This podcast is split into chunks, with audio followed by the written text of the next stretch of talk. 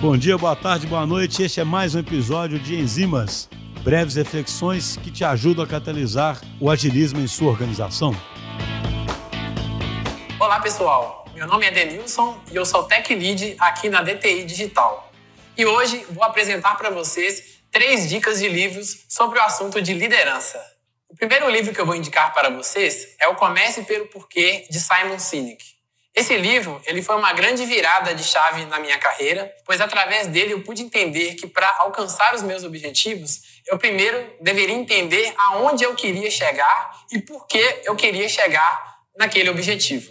O livro mostra que antes de você ter o objetivo de alcançar a liderança, você precisa deixar bem claro para você mesmo onde você quer chegar. Em um dos capítulos, o autor menciona o círculo dourado que é um movimento feito de dentro para fora, onde você define o porquê você quer alcançar um objetivo, depois define como você vai alcançar esse objetivo e, por último, o que você irá fazer para alcançar esse objetivo.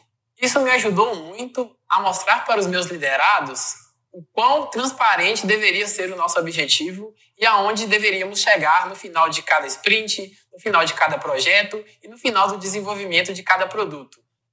O segundo livro é o TED Falar, Convencer e Emocionar, de Carmine Galo.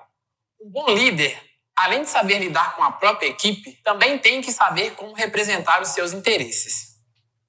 O TED é uma série de conferências realizadas em diversos países com o objetivo de disseminar o conhecimento sobre diversos assuntos, sejam eles de tecnologia, empreendedorismo, design.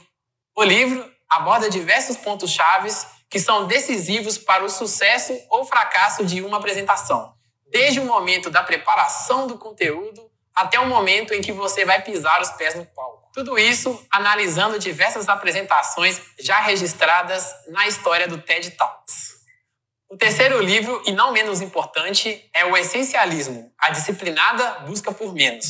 Sabemos que por mais antifrágil que a equipe seja, em algum momento todos os assuntos irão passar pelo líder. Muitas vezes, essa grande quantidade de informações e demandas podem acabar atrapalhando na tomada de decisões dentro da equipe e também fazendo com que a mesma possa perder um pouco de sua objetividade no decorrer do caminho.